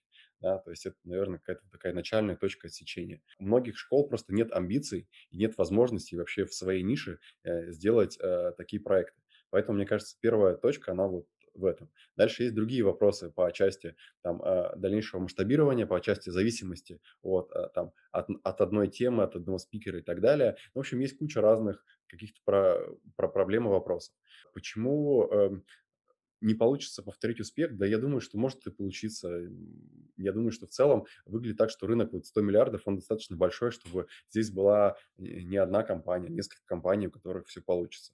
Да, даже вот на такой нише, как, как профессия, помимо Skillbox, да, еще раз, вот есть там 10 проектов, в которых тоже получилось. Поэтому я думаю, что лайфстайл э, хорошая история для того, чтобы здесь э, приходили какие-то проекты, делали э, здесь какие-то успешные э, кейсы. Профессия действительно выглядит так, что там модель чуть проще, более понятная, там большие чеки, э, более понятная какая-то модель продаж. В лайфстайле все чуть сложнее, вот с разными воронками, вебинарами и так далее. Это просто э, здесь есть некоторые сложности с масштабированием, поэтому, наверное, здесь вот не так э, много э, приходит проектов, которые приходят и прям вот так взлетают.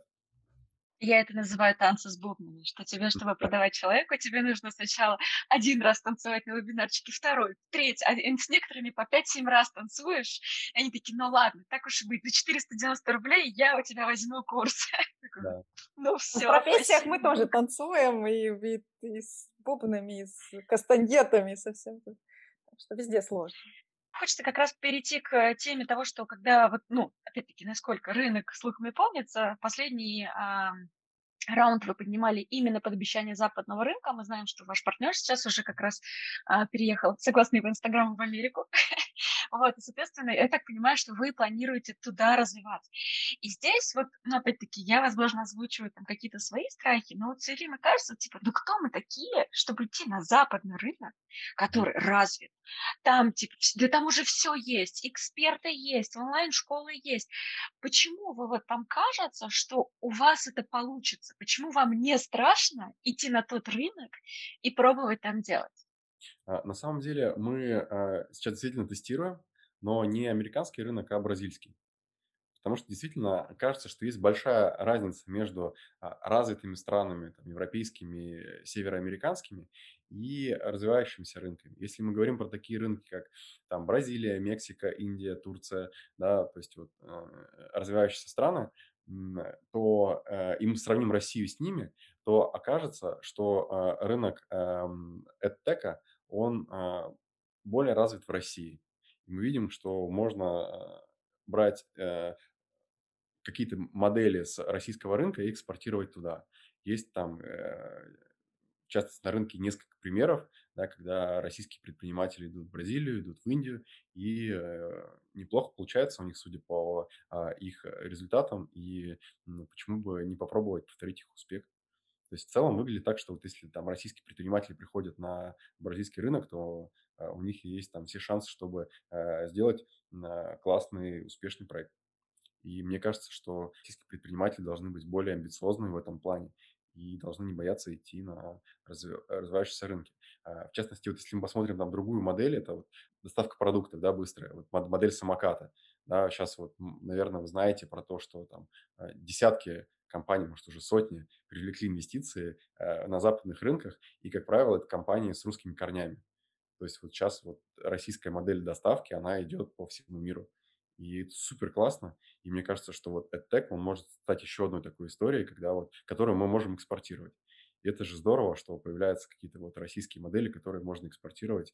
И э, я был бы очень счастлив, если у нас эта история получится.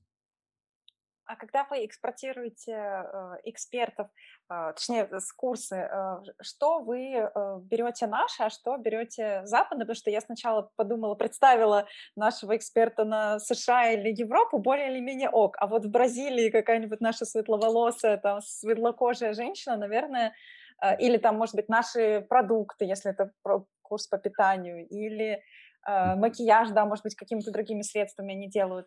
Берете ли вы наших экспертов или ищете там, и как адаптируете вот эту тему под э, аудиторией? Э, вообще, э, мы сейчас на этапе каких-то ранних тестов, поэтому сложно сказать, что мы делаем все вот именно так.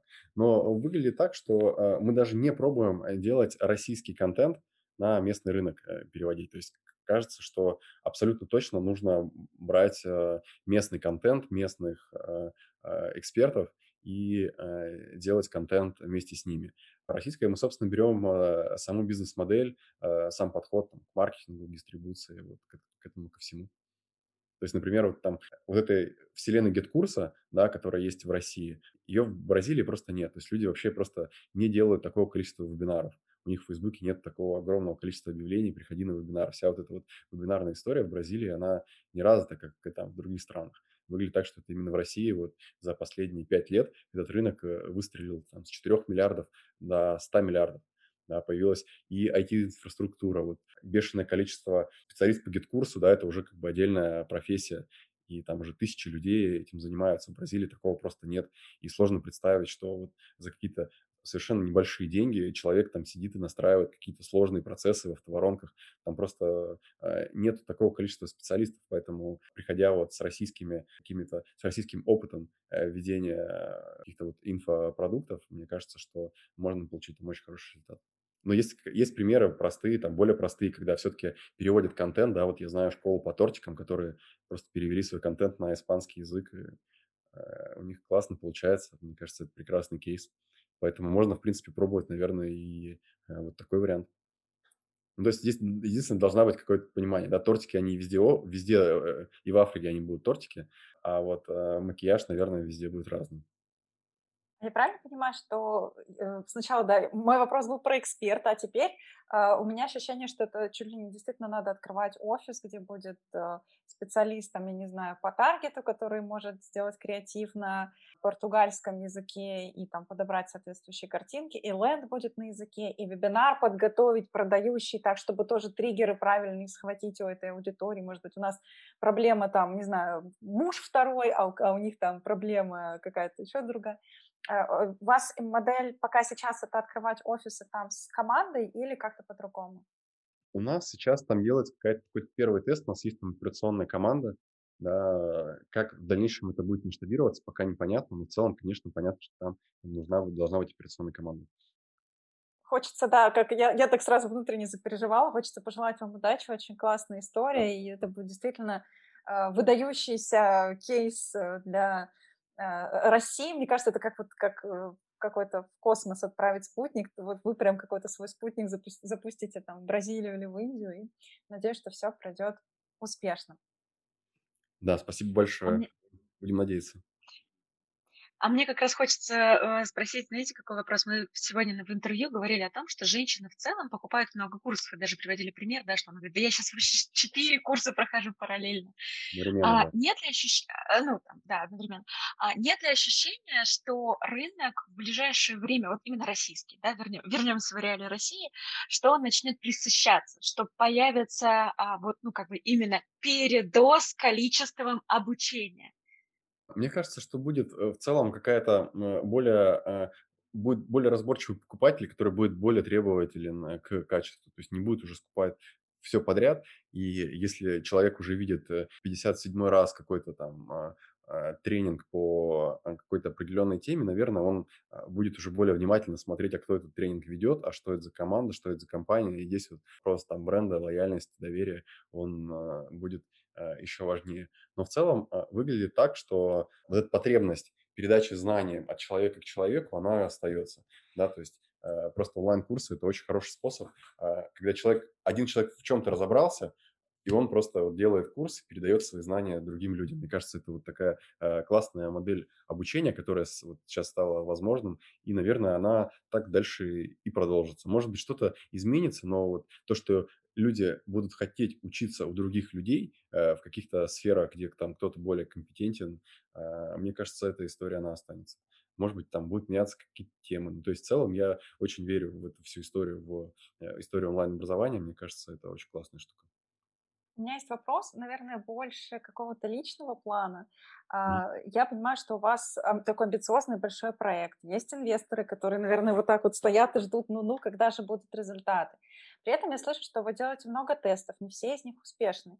Как вы вот э, психологически выдерживаете давление со многих сторон? Как э, там не опускаются руки, не знаю, все, и мы не знаем, что делать, или все пропало, или да опять с экспертом там не удалось, а этот эксперт отвалился. Как вы себя вот морально в этой ситуации поддерживаете, э, чтобы делать результат, двигаться дальше? Ну, знаете, говорят, что предпринимательство – это движение от неудачи к неудаче с нарастающим энтузиазмом.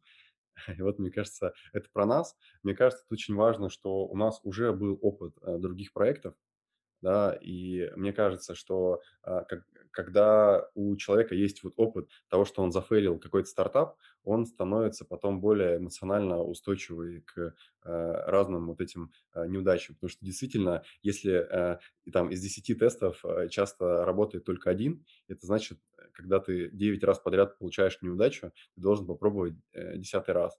Вот. В целом, ну, это такая вот, э, как раз, мне кажется, очень самое важное качество предпринимателя, да, это не то, там, кто насколько умный, не то, насколько там, э, э, я не знаю, талантливый, может быть, даже, а то, насколько вот человек на десятый раз просто попробует. Поэтому главное, мне кажется, не останавливаться. Это мы с Аленой а, улыбались, да. А, мы фейлили стартапы, я написала, видимо, мало мы фейлили, что мы еще переживаем. Ну, действительно, мне кажется, это, это очень важное вот качество предпринимателя, сколько эмоционально он отходит от fail а, да. И если ты как бы после fail а сразу моментально переключаешься и делаешь что-то новое, то это одна история. А если один fail тебя вводит в какую-то эмоциональную яму, от которой ты потом отходишь э, пол, полгода, то, наверное, будет тебе сложно достигнуть результата, да, потому что ты просто сделаешь меньше попыток. Поэтому вот мне кажется, это очень важно предпринимателю научиться а, быстро а, восстанавливаться после фейлов. Мне кажется, здесь вот, там, если говорить про какой-то психологический лайфхак, здесь, мне кажется, очень важно не винить себя как а, личность за, какой-то, какую-то неудачу, потому что, мне кажется, обычно происходит именно так, потому что неудача вот предпринимателя, она воспринимается очень лично, да, что вот что-то не получилось, я плохой.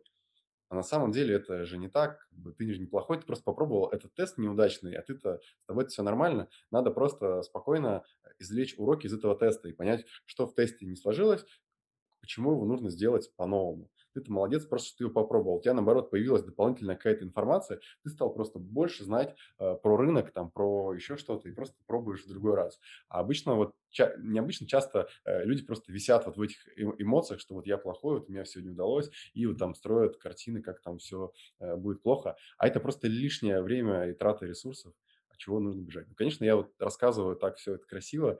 Э, конечно, все равно там у всех бывают какие-то эмоциональные штуки, все равно все мы люди. Просто над этим э, очень важно а, работать. Здесь очень важно, мне кажется, тоже поддержка команды. Да, в целом мы э, видим, что мы много чего пробуем, там чего не идет, и мы нам очень сильно помогает команда, потому что когда команда э, все равно верит, да, в тебя верит в продукт и пытается вместе с тобой делать там еще и еще, это супер поддерживает. Ну и, конечно, то, что у нас вот есть несколько фаундеров, это тоже классная история, когда мы просто друг друга поддерживаем, потому что все равно бывают какие-то личные истории, когда кто-то там э, впал в какую-то эмоциональную яму, да, тогда другой его оттуда вытаскивает. Поэтому э, и там все говорят, что нельзя делать э, бизнес в одиночку, очень э, сложно одному человеку без партнеров э, делать проект, потому что если основатель выгорает, то все, как бы в компании нет энергии, нет огня. А если в компании несколько фаундеров, тогда просто там другой берет на себя вот эту роль и как-то заряжает другого фаундера, и команду, всех, и а, как-то это, в общем, классно работает. Мне в этом плане очень повезло с а, партнерами, у нас очень классные отношения, поэтому, мне кажется, это тоже супер-супер а, важно. Ну и на самом деле инвесторы тоже нам а, Сейчас я прям всем рассказал, сейчас будет спасибо маме, папе. Инвесторы тоже у нас на самом, нет, просто на самом деле классные. Они тоже понимают, что они у нас опытные профессиональные инвесторы, да, это не просто там люди, которые с улицы, которые вложили какие-то деньги и хотят получить там завтра результат. Э, все профессиональные инвесторы с венчурного рынка, они знают статистику по стартапам, они знают, что, что такое стартап, что такое тесты, поэтому они со своей стороны только нам помогают. То есть они только дают какие-то правильные советы, знакомят с правильными людьми, э, всегда готовы там отвечать на какие-то вопросы, всегда во всем помогают. И нет такого, что они вот э, как-то эмоционально на нас давят и там требуют какого-то э, быстрого результата. Мне кажется, что это, если вернуться к моему вопросу, на чем человек может захлебнуться, делая стартап и не получиться, как у вас, это на самом деле, видимо, да, собрать правильную команду кофаундеров, да, даже не про скиллы иногда, а про, про энергию, и найти инвесторов, которые могут потом еще и понимать и помогать, а не мешать и не вставлять палки в колеса. Мне да. кажется, это классная, крутая история. мне все же интересно ваш личный подход. А, ну, все равно, бывает у каждого человека бывает темные времена. А когда они у вас наступают, как вы лично с ними справляетесь? То есть вот какой-то есть метода, которая у вас там опробирована через как раз через кучу фейлов в бизнесе, когда вы знаете, вот это у меня гарантированно помогает восстановить мое состояние. Мне кажется, что когда вот э, наступает такое состояние, нужно понять причину. Как правило, это какое-то просто эмоциональное выгорание. Оно связано с тем, что ты э, вкладываешь много ресурсов и не получаешь эмоциональную отдачу. Здесь, мне кажется, очень э, большую ошибку делают многие предприниматели, когда они концентрируются только на своем проекте. То есть вот э, есть установка, что у меня проект, он супер важный, да, это действительно так, есть там большое давление, я занимаюсь только им, и все, и у меня в жизни вообще больше ничего нет. Ни друзей, ни хобби, ни увлечений, вообще ничего, да, и я вот только э, 24 на 7 занимаюсь проектом. Это звучит классно, да, вроде как там человек целеустремленный, наверное, он добьется результата, но это очень опасная история, потому что есть, если ты не получаешь вот этого эмоциональной отдачи, ты очень сильно выгораешь. Поэтому просто если э, есть какое-то вот такое эмоциональное выгорание и на, работе действительно сложности, нужно просто найти другое место, где ты получаешь эти эмоции. И для каждого человека это какая-то а, там э, своя история, да, и у меня вот есть там свои какие-то личные какие-то вещи, а, от которых я получаю всегда положительные эмоции, я просто переключаюсь на них, то есть нужно куда-то просто пойти перезарядиться, эти, получить эти эмоции, напитать себя и потом уже в состоянии ресурса что-то делать. И вообще мне кажется, что для предпринимателя вот эмоциональное э, управление эмоциональным ресурсом и вообще вот этот energy management, да, как называется, это вообще приоритет номер один. Потому что предприниматель – это тот, кто дает энергию в компанию. Если у предпринимателя нет энергии, то все, компания, вот это все не работает так, как нужно. Поэтому самое первое, да еще до того, как там пойти что-то на работе сделать, предприниматель должен э, э, себя зарядить. Это просто его задача. Это его задача быть, э, стараться быть всегда э, в хорошем ресурсе. Потому что, ну, там все знают, что когда мы в ресурсе, мы просто в 10 раз более эффективны. Иногда действительно нужно просто не выжимать из себя там максимум, просто вот пойти, зарядиться и потом уже прийти и правильно все сделать.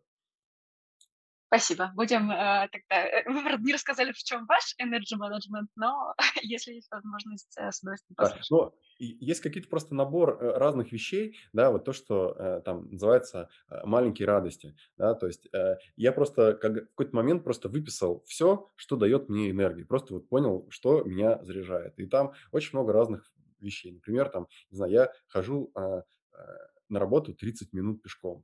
Да, вот у меня дом, я хожу пешком все время. Это для меня очень классная история. Э, мне нравится красивая Москва, э, я слушаю музыку и этим заряжаюсь. Да. Э, есть история про спорт. Я стараюсь каждый день ходить либо там хотя бы ненадолго в зал, либо в бассейн, либо, в общем, какая-то физическая активность, она тоже очень классно перезаряжает. Да. Есть там история с баней, да, которая тоже очень классно расслабляет. Есть история с природой, потому что на природе человек очень классно заряжается. Есть друзья, которые тоже дают какую-то классную эмоциональную поддержку.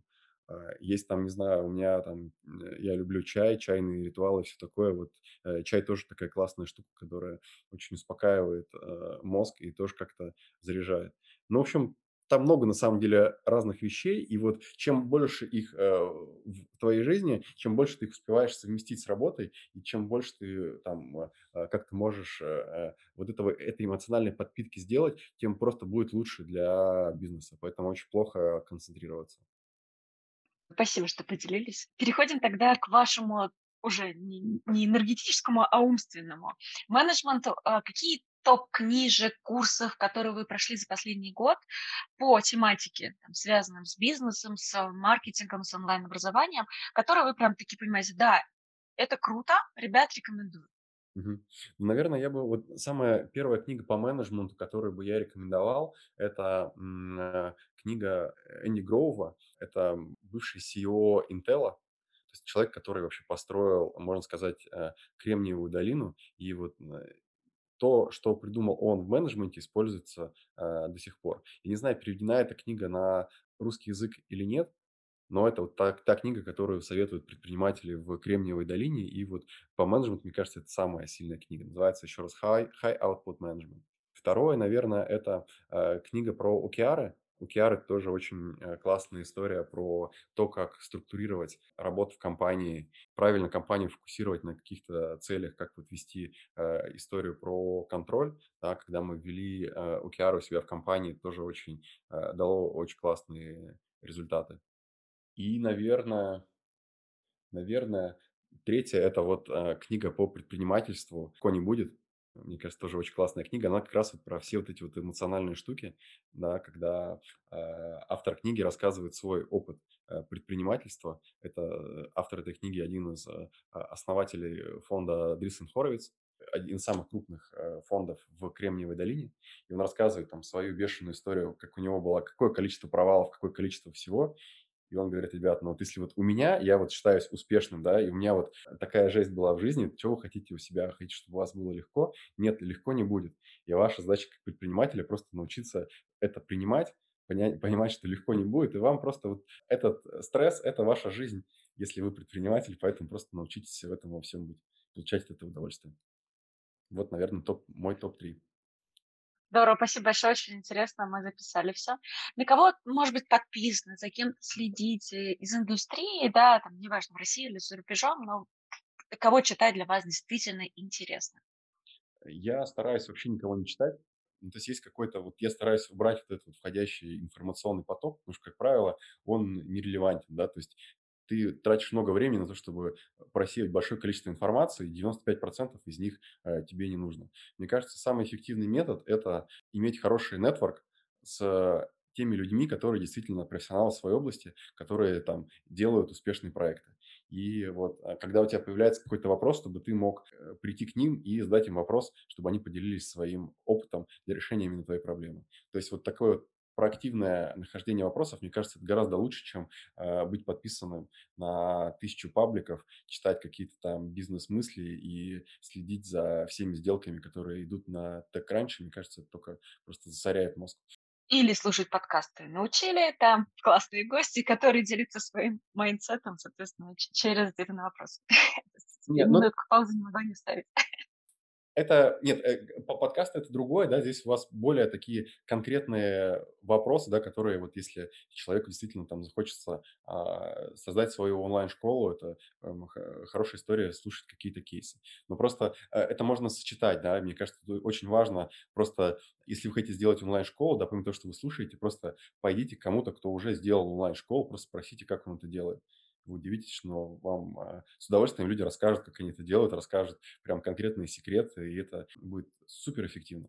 Да, мы, мы так и делали, когда мы просто пришли на этот рынок, мы никто из нас не понимал, как это все делается, мы просто пошли к крупным школам и просто задавали вопросы, как вы это делаете, и все. И когда ты поговорил там с десятью школами, ты понимаешь, а, что они все, в принципе, делают примерно одинаково. И вот у тебя есть понимание, как это сделать. Мне кажется, это гораздо более эффективный способ, чем ходить на какие-то курсы, что-то там читать, какие-то книги. Э, просто пойти спросить, как это сделать. Когда кто-то уже чего-то сделал, просто пойти спросить, как он, как он этого добился. А есть у вас сейчас какой-то профессиональный, регулярный network, э, вроде там посещения конференции, может быть, состоите в каком-то клубе или mastermind е? А, да, есть закрытые клубы для владельцев онлайн-школ там, с определенным оборотом. А, их таких а, несколько. Вот мы в них да, состоим регулярно как-то. А, есть какие-то там офлайн встречи, есть э, мастер-майнды, есть чаты, да, где можно получить какую-то определенную поддержку. Но то есть в целом есть какое-то определенное комьюнити э, онлайн-школ, где да, действительно можно вот эту информацию все получать. Это тоже очень хорошая история.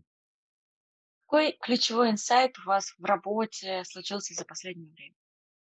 Ключевой инсайт, наверное, в том, что состояние напряженности – это очень непродуктивное состояние, да, то есть кажется, что вот для того, чтобы получить хороший результат, нужно очень-очень стараться, да, потому что действительно очень, ну вот, э, для нас этот проект очень важный, да, и вот, как вы говорили, там инвестиции, все это очень э, супер такая важная, ответственная история.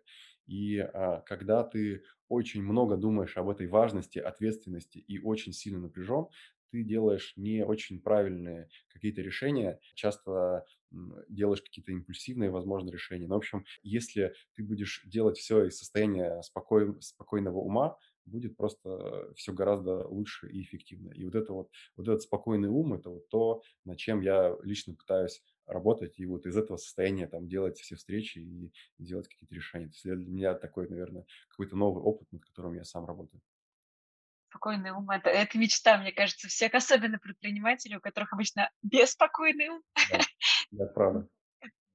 Это же удается. А был ли инсайт какой-то сегодняшнего разговора? Возможно, пока вы сами говорили, у вас вдруг что-то в голове схлопнулось, вы услышали сами себя и подумали, о, м, интересно.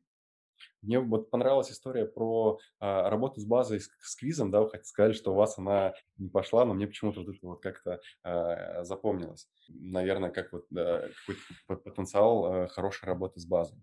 Так в целом было просто очень интересно услышать ваш какой-то, а, с, каких, с каких углов вы задаете вопросы, а, потому что все-таки у нас есть какое-то свое понимание рынка, да, вы как-то с разных сторон все задавали, поэтому просто а, было очень интересно послушать, а, как, как мыслите вы. Про базу важный момент, что у нас одна ниша, да, то есть в отличие да. от вас, то есть в нашей, когда в, одно, в рамках одной ниши у нас это не зашло, но это вообще не значит, что у вас это не зайдет. У нас, да, просто был подкаст э, через один назад, э, где у нас гости были Кирилл с Александром, у них ниша фитнеса и нутрициологии, и они только через квиз работают и дальше отправляют на отдел продаж. У них вот только такая модель работает, а вебинары они только-только начинают тестировать, поэтому они нам тоже открыли глаза на то, что это может прям круто работать. Да, мне, я тоже слышал э, много историй про квиз, что это хорошо работает, поэтому вот мне тоже кажется, что это та история, которую хотелось бы попробовать. Круто, спасибо вам за разговор, очень много инсайтов. На самом деле очень здорово слушать, как вы уверенно идете на рынок, как вы в этом всем развиваетесь, много работаете над тем, чтобы и расти, и при этом соблюдать баланс там качества и всего остального. Желаю вам удачи, я очень надеюсь, что Бразилию вы покорите быстро. Да, спасибо вам большое.